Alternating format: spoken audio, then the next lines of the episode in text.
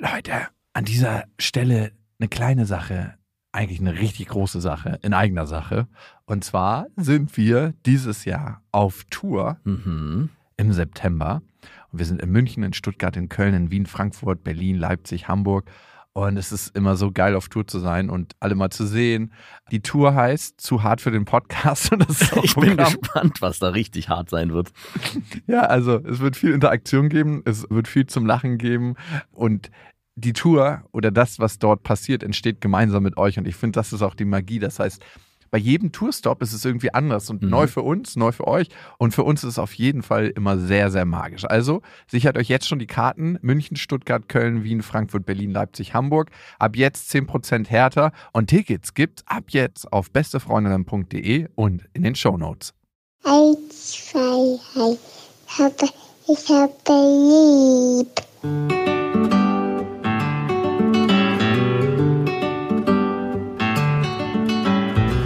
Sind beste Vaterfreuden. Keine bösen Wörter. Halt die Fremde, alte Schöpfe! Setz dich bitte hin. Der langweilige Podcast übers Kinderkriegen mit Max und Jakob. Hallo und herzlich willkommen zu Beste Vaterfreuden. Hallo. Und wir wollen heute über räumliche Trennung reden. Mhm. Ganz konkret über meine räumliche Trennung. Ist es soweit? Es ist ganz, ganz kurz davor. Die Wohnung ist ja eigentlich schon seit sieben Monaten oder acht Monaten im Grund fertig. Ist auf jeden Fall der längste Umzug, den ich miterlebt habe. Ja, wahrscheinlich auch der längste Umzug, den ich in meinem Leben. Slow-Zug. Umzug. Alles wird jetzt slow. Slow Food, Slow Sex und jetzt eben auch Umzüge.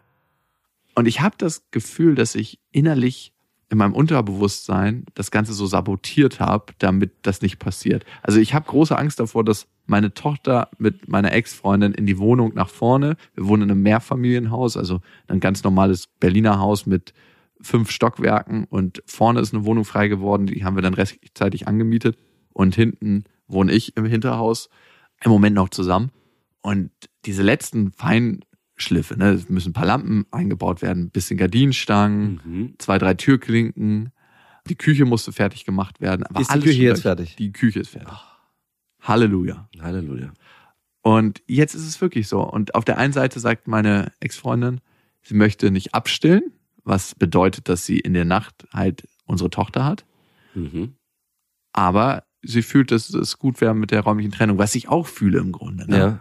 Aber trotzdem ist da was in mir, was so Angst davor hat, dass dieser Moment weg ist. Also dieses, was definitiv weg sein wird. Morgens gibt es immer das Ritual, da kommt meine Tochter ins Zimmer und springt aufs Bett und dann übernehme ich sie. Ja.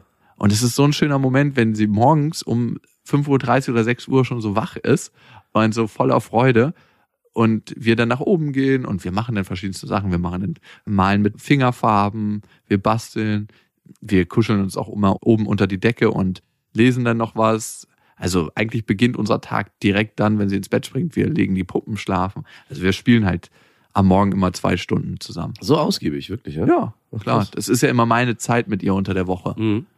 Also es ist auch schön, dass die morgen stattfindet, weil da sind wir beide noch total frisch. Und das Kind ist vor allem richtig gut gelaunt am Morgen, meistens. Total. Also es ist so vom Schlaf gereinigt. Und das fällt dann alles weg. Und ich möchte dieses Leben eigentlich, was ich jetzt gerade führe, mit meiner Tochter nicht aufgeben. Hm, Das kann ich verstehen.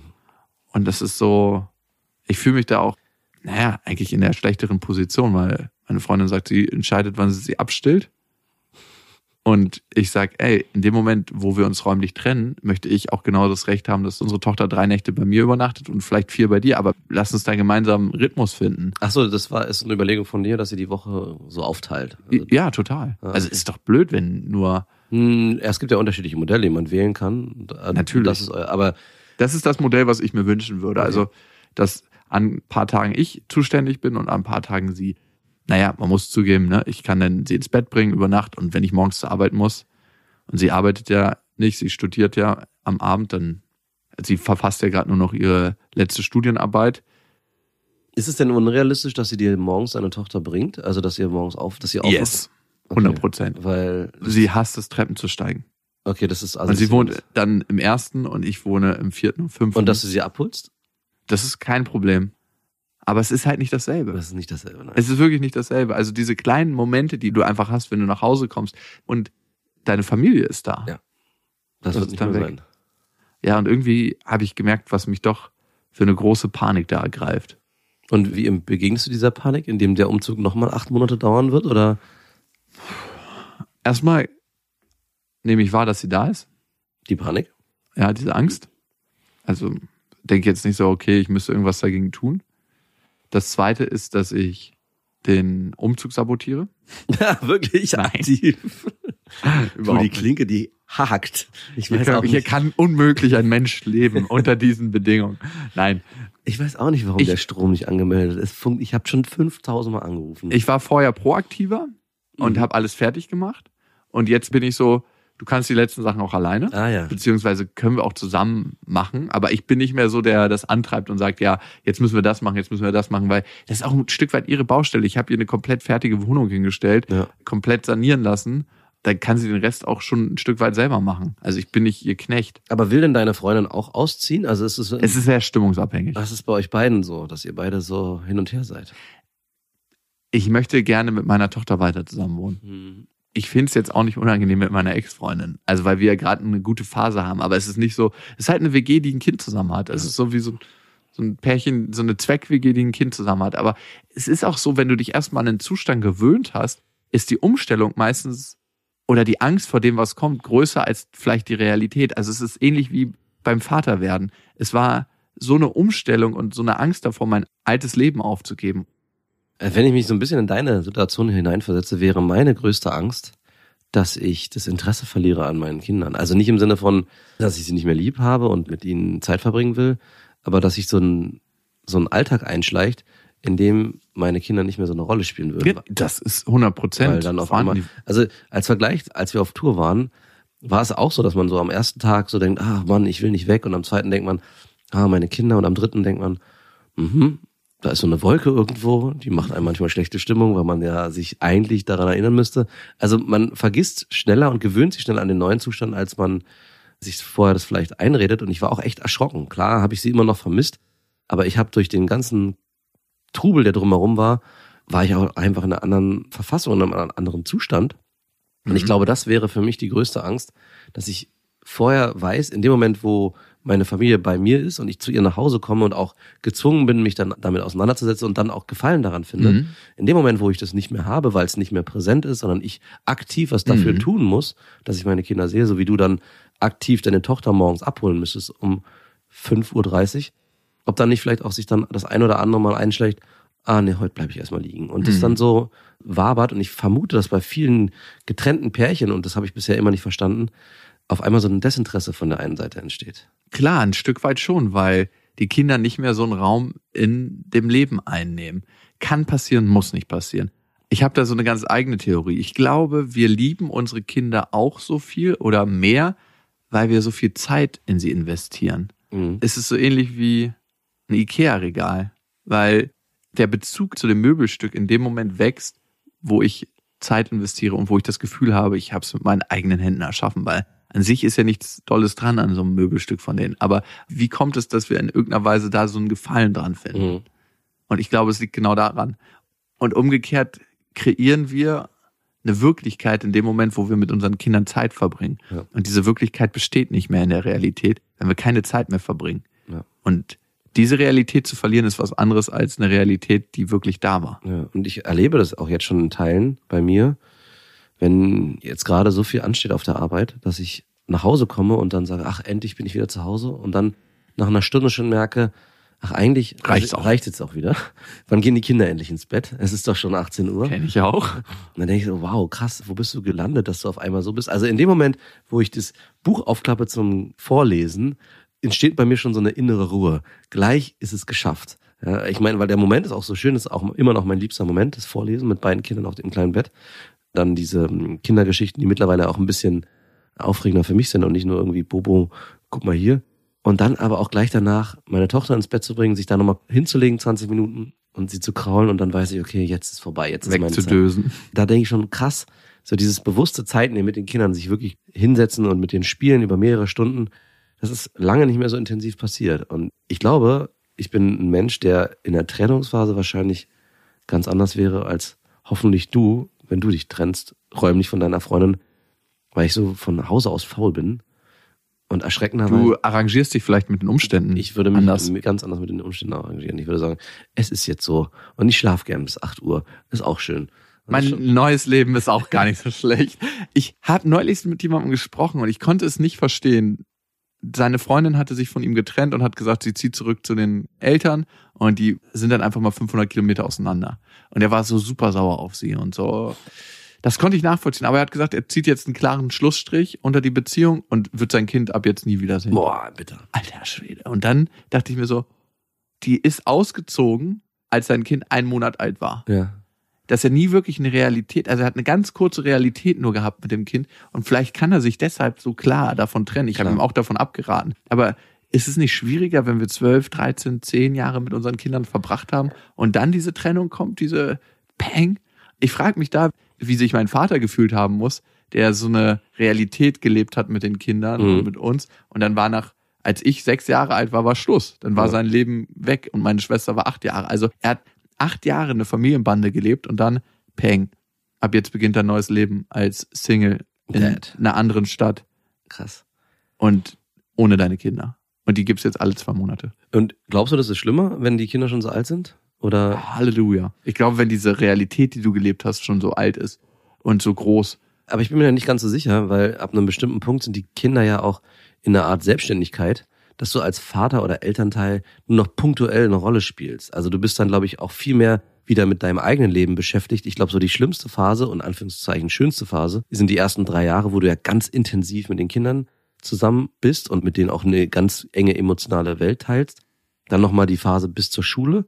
Und ab sechs Jahren, sieben Jahren, acht Jahren, glaube ich, entsteht durch die Autonomie der eigenen Kinder auch wieder ein Bewusstsein dafür, ich bin hier, Ich bin auch Mensch. ich bin auch Mensch und ich mache meine eigenen Dinge. Und man schaffe meine trifft- eigene Realität. Genau, und findet sich an Inselpunkten wieder, wo man sich begegnet und dann wieder auseinander trennt. Und ich meine, das habe ich ja letztens auch schon beschrieben, dass ich jetzt schon bei meiner Tochter erlebe, dass Papa nicht mehr so wichtig ist. Wenn Freunde da sind von ihr, spielen wir überhaupt keine Rolle. Es sei denn, es wird sich gestritten, aber die sind dann eigentlich einfach mal drei Stunden abgemeldet, die Kinder, was auch cool ist und was schön ist. Und wenn ich das nach in die Zukunft denke, wird es, glaube ich, nicht besser werden mit sechs, sieben, acht, neun, zehn, und 14. 14 dann irgendwann. Aber kann ich mal dein Autoschlüssel? Du bist 14, okay. Wir hatten ja letzte Woche unseren Auftritt und ein Kumpel von mir wollte auch kommen und rief mich dann nach der Show kurz an und sprach mir nach der Show eine Nachricht ein per WhatsApp und meinte, ja, ich wollte eigentlich auch noch kommen, aber meine unerzogene Tochter, die 14 Jahre alt ist, hat sich leider überlegt, länger draußen zu bleiben, als sie darf und jetzt muss ich sie abholen. Und dann dachte ich, wow, das wird auch noch irgendwann auf mich zukommen. Und diese Realität habe ich mich noch nicht andersweise super reinversetzt. früh Kinder gekriegt. Ja, aber trotzdem so, dass die irgendwann in der Pubertät halt sich auch Hey, mach dir da gar keinen Stress. Bei, zu der Zeit gibt's autonomes Fahren. Da schickst du einfach dein autonomes Ding hin, die Kapsel, die wird sie einfangen und dann nach Hause Und bringen. dann mache ich per Bildschirmübertragung, meckere ich mit ihr übers Auto und Ja. Mhm, okay, verstehe. Ja, aber das ist, was ich ja gerade meinte, ist, dass in dem Moment, wo die Kinder so eigenständig werden, entsteht halt eine ganz andere Lebenswelt. Und wie gesagt, dieser Kumpel macht auch mittlerweile wieder viel, viel mehr für sich, Mhm. weil er die Zeit auch einfach hat und weil er, weil er von seinen Kindern auch nicht mehr so gebraucht wird. Ne? Papa, wir brauchen dich nicht. Genau. Hatten wir ja schon mal eine Folge zu, ne? Die vorletzte Folge, Papa, wir brauchen dich nicht. Und was, glaube ich, es besonders schmerzhaft macht, ist, dass meine Ex-Freundin immer erwartet, dass ich, wenn es um unser Kind geht, alle Entscheidungen mit ihr abspreche, was ich auch verstehen kann. Ja. Aber umgekehrt gibt sie einen Fuck. Da macht sie es einfach.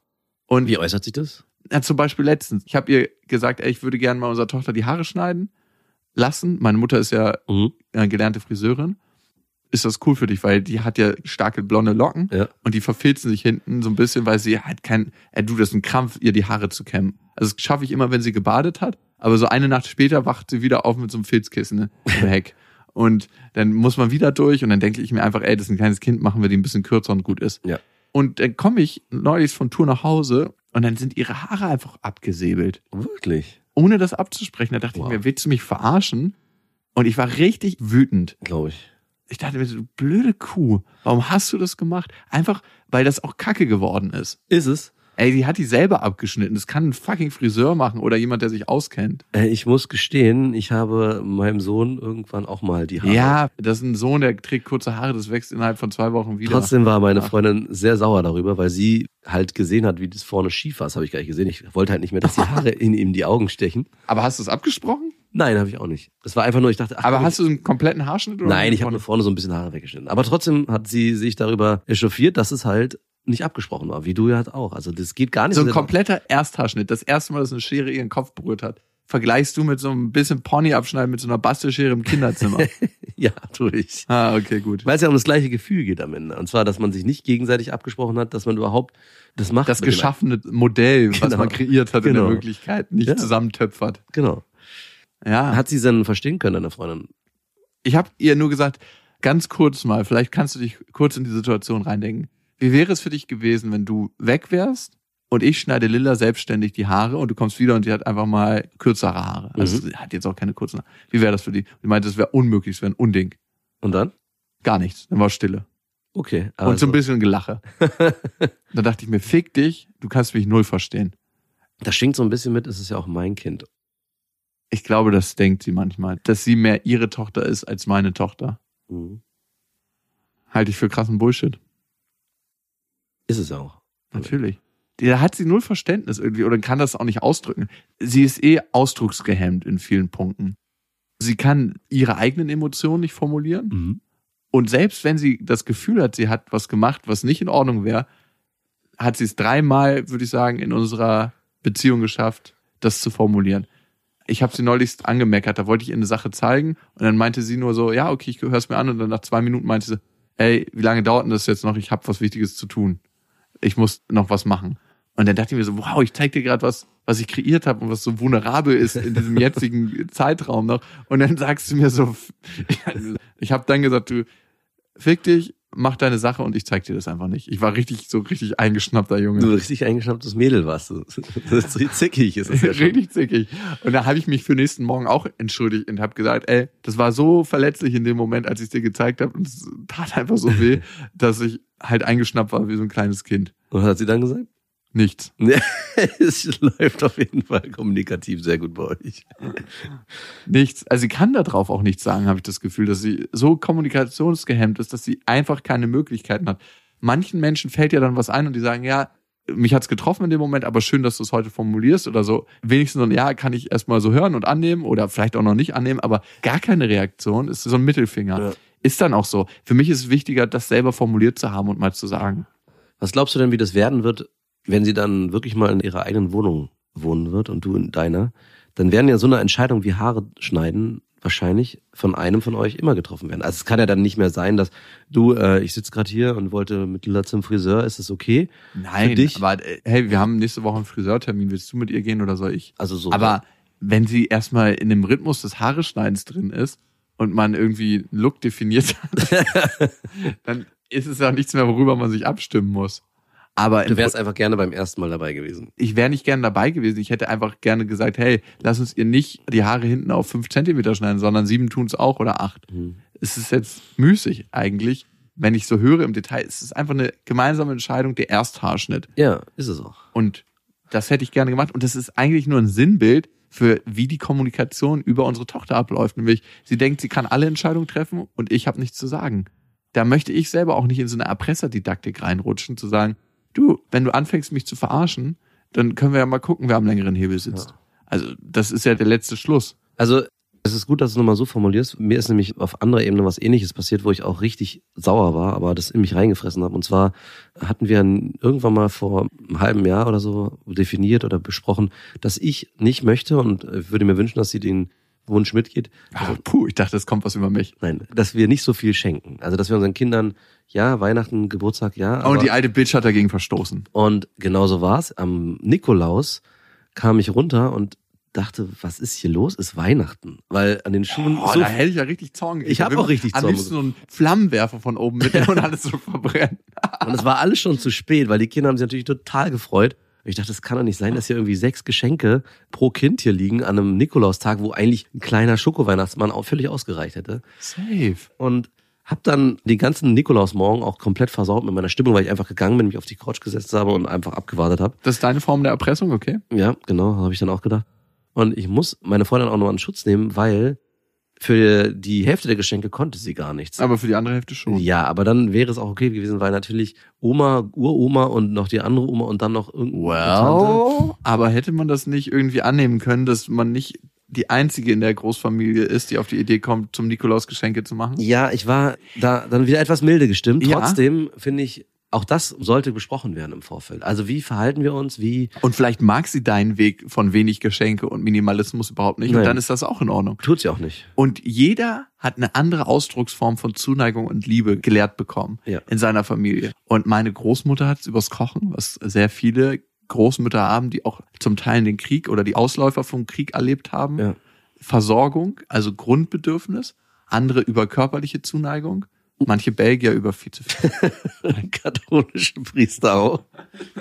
Und ich bin dann, muss ich ehrlich zugeben, von meinen Eltern auch extrem verstört, weil die mich nicht minimalistisch erzogen haben, sondern es gab einfach sehr wenig Geschenke, aber auch, also nicht mit so einer pädagogischen gibt Erklärung. einfach oder- nicht viel. Es gab einfach nicht viel. Es war einfach so, der Satz war oft, ja, ich weiß ja eh nicht, was ich euch schenken soll, deswegen habe ich euch Socken gekauft. Das war immer so, boah, das tut viel mehr weh, als einfach ich gar habe mir keine Gedanken gemacht zu dir. als einfach gar nichts zu schenken. Und das zieht sich bis heute durch. Also meine Eltern tun sich extrem schwer, meinen Kindern was zu schenken. Und das fällt Weil sie in ihrem eigenen Leben auch extrem einfältig sind.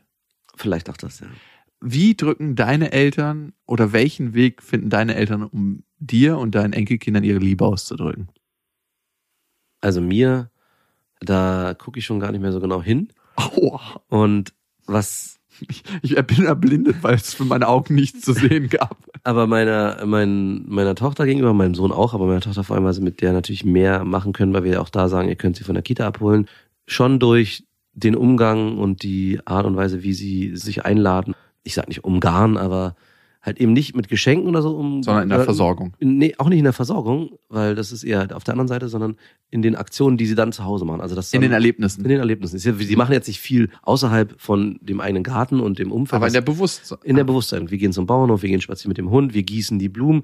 Und das, Ah, Marie liebt schön. es auch über alles. Also es ist wirklich so, sie liebt Sie mein- zelebrieren den Moment mit Genau. Und das ist was, was sie auch total genießt und ist auch total schön zu sehen, wenn meine Tochter im Sommer vor allem bei denen ist, wie sie da nackt im Garten rumrennt und dann die Blumen gießt und im Pool spielt.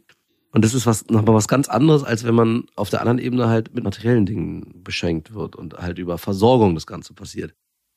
Ja, finde ich total schön. Ich finde das ein interessanter Aspekt. Wie bringt man seine Liebe seinen Mitmenschen gegenüber zum Ausdruck? Also, da gibt es verschiedene Wege, ne? Und jeder hat seinen eigenen Weg gefunden. Manche kochen, manche veranstalten in irgendeiner Form Get-togethers, Zusammenkünfte, Mhm. manche über Körperlichkeiten. Mhm. also auch in Arm nehmen.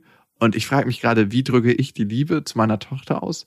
Und ich versuche mehrere Kanäle zu wählen. Also einmal, dass ich sie bestärke in dem, was sie macht. Mhm. Sie lobe. Ich habe ja mal den Ansatz gehabt, nicht zu loben, aber jetzt Den geht fast dran.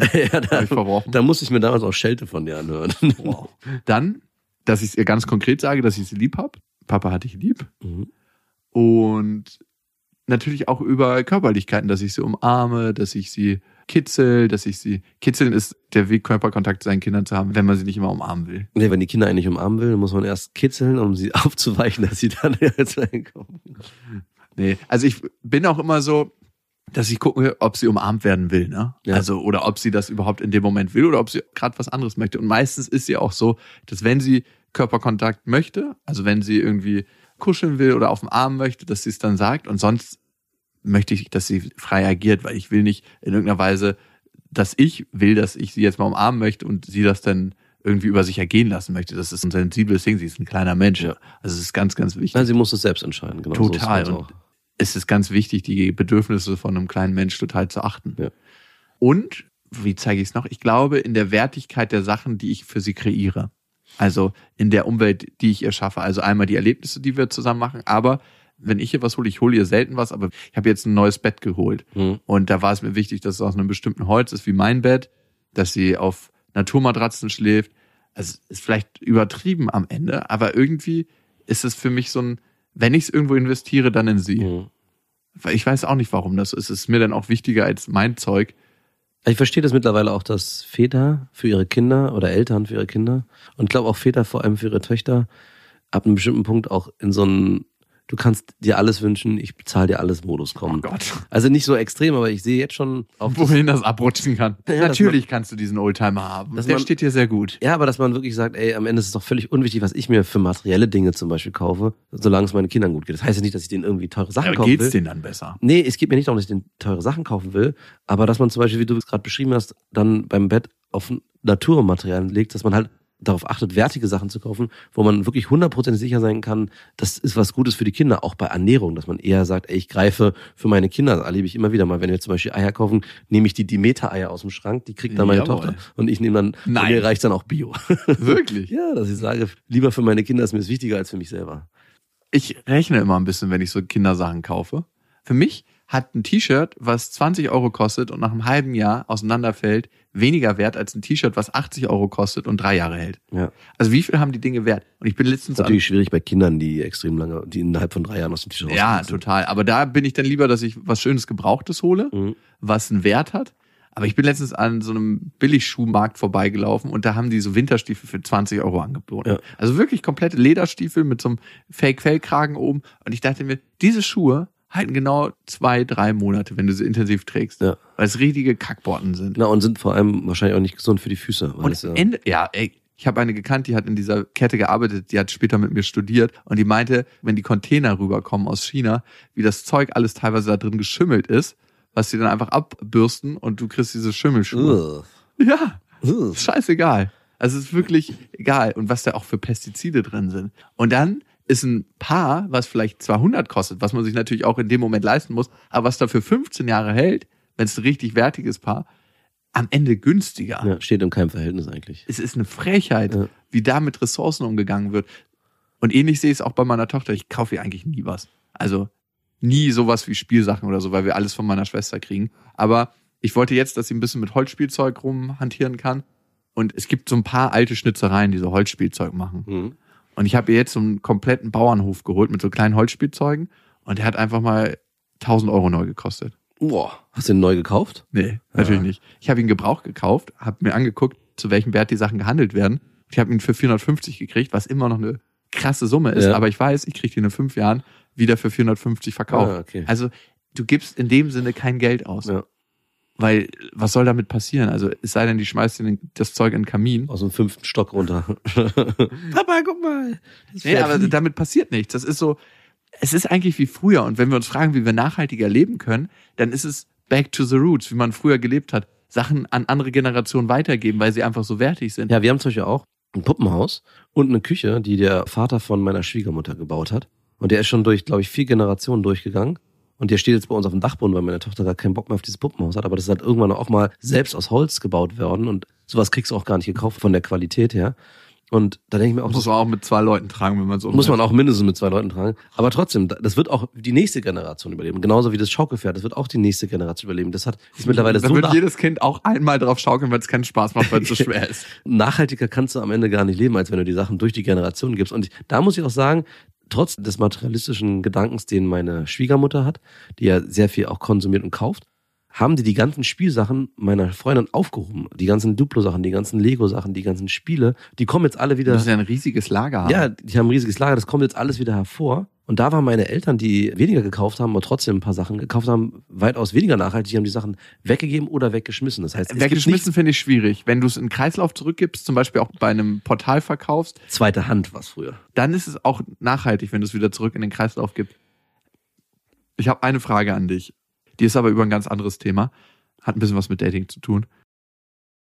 Und gleich zu der Frage, aber erstmal der Hinweis, ihr könnt diesen Podcast abonnieren auf Spotify, dieser iTunes und überall, wo es Podcasts gibt. Und auf iTunes, da freuen wir uns besonders, wenn ihr einen Kommentar oder eine Bewertung hinterlasst. Das heißt, uns ein Signal gibt, wie ihr zu dem Ganzen steht. Vielleicht habt ihr einen Themenwunsch, worüber wir mal reden sollen. Hinterlasst den auch gerne da. Wir freuen uns sehr darüber. Und auf Instagram könnt ihr uns natürlich auch folgen. Da geben wir immer Sachen bekannt, wenn es Event gibt, wenn es das Podcast-Festival gibt. Ich habe noch eine wichtige Frage an dich. Mhm. Darf man, wenn man mit seinem Kind unterwegs ist, ich im Spezialfall mit meiner Tochter, andere Frauen ansprechen? Darf man das? Also, ich hatte letztens ganz spezifisch die Situation, wir waren schwimmen und dann waren wir in einem, Nackt. Ja, nackt, wir waren in der Therme, natürlich. Ja, naja, ist ja nicht unwichtig. Also, wenn du jetzt sagst. Nein, aber es ist nach dieser Nacktsituation passiert. Okay, Wir waren wieder angezogen, weil wir draußen waren dann. okay.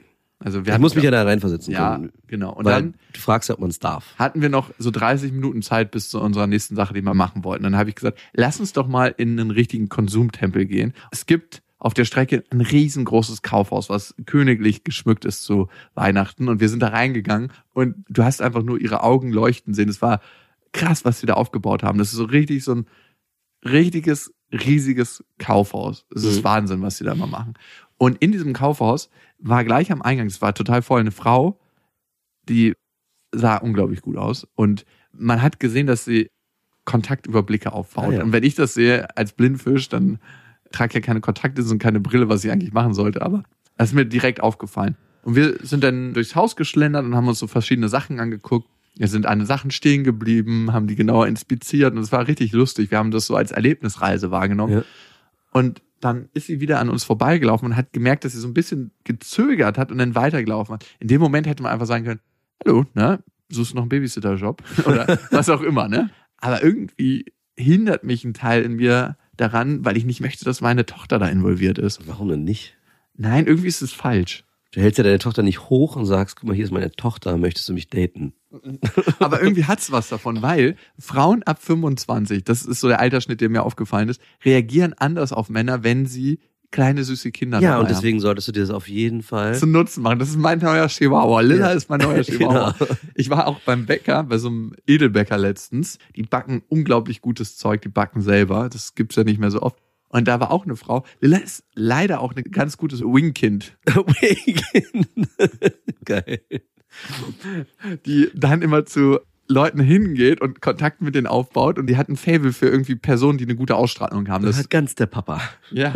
Und die hatte so ein richtiges Geld mit so einer Frau, die zufälligerweise sehr attraktiv war. Mhm. Und ich war mit ihrer Patentante unterwegs. Mhm. Also das ist eh nochmal eine komische Konstellation, weil die ist Zwei ja, Wing-Moments. Zwei- Wing ja, Kids und aber Wing man denkt einfach, wir sind eine kleine Familie Ja, natürlich, stimmt. wenn wir unterwegs sind. Das siehst du ja von außen nicht. Oh, da würde ich mich auch komisch fühlen, wenn ich angesprochen werden würde. Ja, und die Frau, die dann mit Lilla shakert, ist in einem Schutzraum, weil sie nicht weiß, dass sie ein Wingkind gleich, was ist. gleich passiert. Also, darf ich dann in der Situation zu der Frau hingehen und sagen, hey, Ja, auf jeden Fall. Warum, warum solltest du es nicht dürfen? Weil ich, äh, vor der Frau ist mir das egal, aber vor meiner Tochter ist mir das nicht die so. checkt es doch noch nicht. Nein, das glaube ich nicht. Ich glaube, die checkt viel mehr, als man Ach so, denkt. okay, du meinst das Spiel. Ja, vielleicht. Aber warum denn nicht? Papa, Papa muss halt auch spielen. Das reicht mir. Ich glaube, wir müssen das nochmal detailliert ausarbeiten in der Folge, die wir Wingkinder nennen. Dann tun wir das. Und ihr wisst ja, es gibt kein richtig oder falsch. Anmachen ist einfach anders. Macht's gut. Das waren Beste Vaterfreuden mit Max und Jakob. Jetzt auf iTunes, Spotify, Deezer und YouTube. Der 7-One Audio Podcast-Tipp. Hallo, ich bin Lynn. Und ich bin Leo. Ihr kennt uns vielleicht schon vom True Crime Podcast Mord auf Ex. Eigentlich sprechen wir da ja jede Woche über Verbrechen. Mhm. Aber da gibt es ja noch ein anderes Thema, das die Menschen und uns schon immer fasziniert hat. Die Liebe. Krasse Geschichten, die wirklich passiert sind. Bonnie und Clyde zum Beispiel. Cleopatra und Caesar Oder Diana und Charles. oder halt Camilla. Liebe gibt's bei True Love aber auch nicht nur im klassischen Sinne. Es geht auch um Familie, um die Liebe zum Beruf oder sich selbst oder Freundschaft. Am besten sind ja auch eh die Filme, wo dann am Ende steht, nach einer wahren Begebenheit. Mhm. Das sind so Geschichten, die kannst du dir eigentlich gar nicht ausdenken. Ja. Und das gibt's jetzt eben als Podcast. Und das Ganze heißt True Love. Ja, der Name sagt's eigentlich schon. Aus True Crime wird True Love. Krasse Geschichten, Plot-Twists und verrückte Protagonisten. Es ist also in anderen Worten ein Podcast für alle, die True Crime hassen, aber auch für alle, die True Crime lieben. Macht euch bereit für ein neues Podcast-Genre, True Love. Oh, ich kann es gar nicht abwarten, euch die Geschichte zu erzählen von zum Beispiel dem Jungen, der nach seiner Mutter gesucht hat. Jahrelang, auch wenn ich wahrscheinlich dabei heulen werde. Oder die Geschichte von Sissy. Also der Film ist nichts dagegen. Ab dem 20. Oktober, überall wo es Podcasts gibt, True Love. Echte Geschichten, wahre Liebe. Voller Werbespruch, oder? Ja, aber es ist ja auch schön. Der Podcast macht ja glücklich. Ja, deswegen jetzt am besten direkt abonnieren.